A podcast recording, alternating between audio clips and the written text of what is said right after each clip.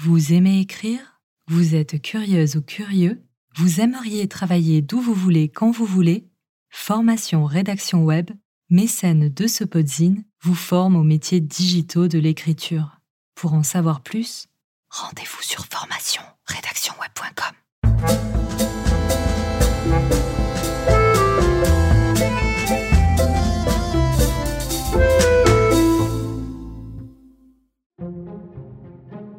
La philosophie, souvent jugée abstraite et trop intellectuelle, peut au contraire être un moyen de diriger notre existence dans le but de nous épanouir dans notre individualité et nos relations avec les autres. Elle est faite de pensées, doctrines, maximes que l'on peut appliquer à notre vie de tous les jours.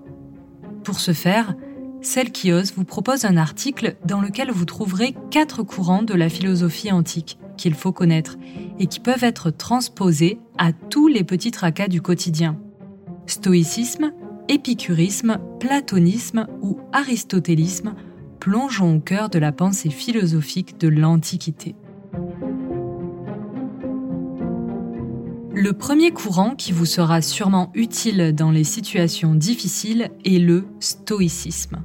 Il tire son étymologie du grec ancien stoikos qui signifie portique, en référence à son fondateur Zénon de Kition, qui enseignait cette philosophie sous un portique à Athènes au IIe siècle avant Jésus-Christ.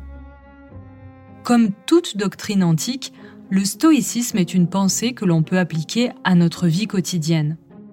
Les Grecs réfléchissaient à des modèles moraux à mettre en pratique et pour eux, la philosophie devait être au cœur de la cité.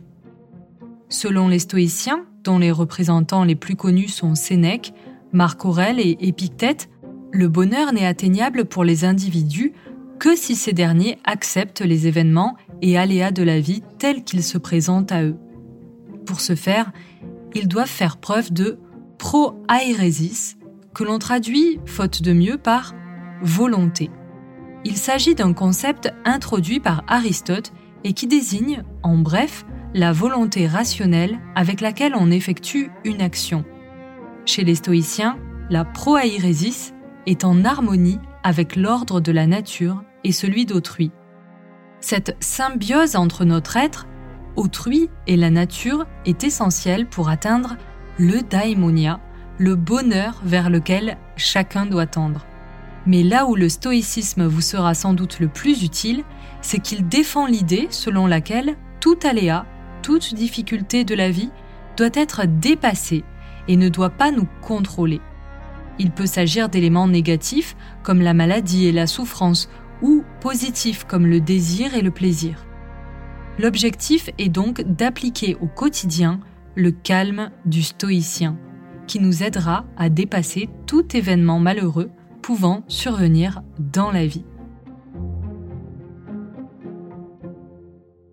Dans la liste des courants philosophiques de l'Antiquité qu'il faut connaître, il y a également l'épicurisme. Il s'agit d'un mouvement de philosophie éthique fondé par Épicure au IIIe siècle avant Jésus-Christ à Athènes.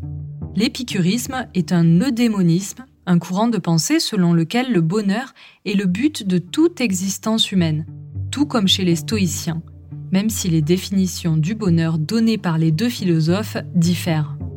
Pour les épicuristes, si l'on caricature, le bonheur est atteignable via la recherche de plaisir et l'évitement des souffrances qui peuvent subvenir dans nos existences. Ce bonheur est défini par l'absence de troubles, que l'on appelle ataraxie en grec ancien. Le plaisir est considéré comme un souverain bien, comme défini dans les lettres à Ménécée, et doit être complété par une sérénité de l'âme pour atteindre le bonheur complet. Attention, Épicure ne prône pas une course effrénée vers le plaisir qui pourrait s'avérer malsaine et donc être source de souffrance. Au contraire, il ne faut s'attarder que sur les plaisirs naturels et nécessaires, dont Épicure élabore un classement précis. Il désigne nos besoins quotidiens, se nourrir, bien dormir, et garantissent l'absence de troubles physiques. Les désirs non nécessaires et naturels tendent à contrer l'excès. Par exemple, manger est un plaisir naturel, mais manger à outrance tous les jours n'est pas nécessaire et peut s'avérer dangereux pour nous. Enfin, les désirs non naturels et non nécessaires sont à éviter absolument. Il s'agit de désirs superficiels, vides de sens. Vouloir à tout prix être très riche, vouloir redevenir jeune, vouloir être immortel en sont des exemples. Dans l'épicurisme, seuls les désirs naturels et nécessaires nous permettront d'atteindre une complémentarité et une plénitude de l'âme et du corps qui nous permettront ensuite de tendre vers le bonheur. Vraiment trop de choses à dire concernant la philosophie platonicienne. Platon a écrit sur tous les sujets possibles. L'État, la justice, le langage, la métaphysique. Mais là où il me semble être utile, c'est quand il écrit sur l'amour, le thème du banquet. Plusieurs convives sont réunis à l'occasion d'un grand dîner, et l'un d'entre eux raconte le mythe de l'amour tel qu'il est décrit par le poète Aristophane. Lors de la création du monde, il existait trois types d'êtres, les androgynes, les hommes et les femmes. Tous étaient pourvus de quatre jambes, quatre bras et de deux sexes, et évoluaient dans une plénitude totale. Mais ils furent punis par Zeus pour avoir tenté de conquérir l'Olympe, le monde des dieux. Et il les coupa en deux, les condamnant à chercher leur âme sœur pour toute la durée de leur existence.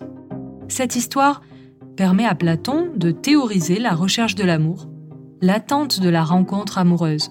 Alors certes, ce n'est pas une philosophie de l'émancipation ni de l'indépendance, mais c'est une pensée qui veut nous faire comprendre que ce que l'on recherche dans les relations amoureuses, c'est ce sentiment de plénitude, de complémentarité que l'on souhaite trouver dans l'être aimé.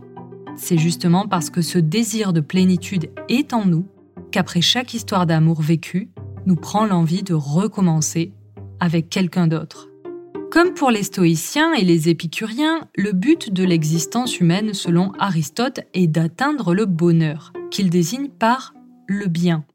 Mais contrairement à Épicure, le bonheur aristotélicien ne résiste pas dans les plaisirs que l'on peut tirer de la vie mais plutôt dans une sorte de sagesse méditative qui nous permet d'être bien avec nous-mêmes. En bref, le bonheur véritable ne se situe pas dans le monde extérieur, mais plutôt à l'intérieur de nous.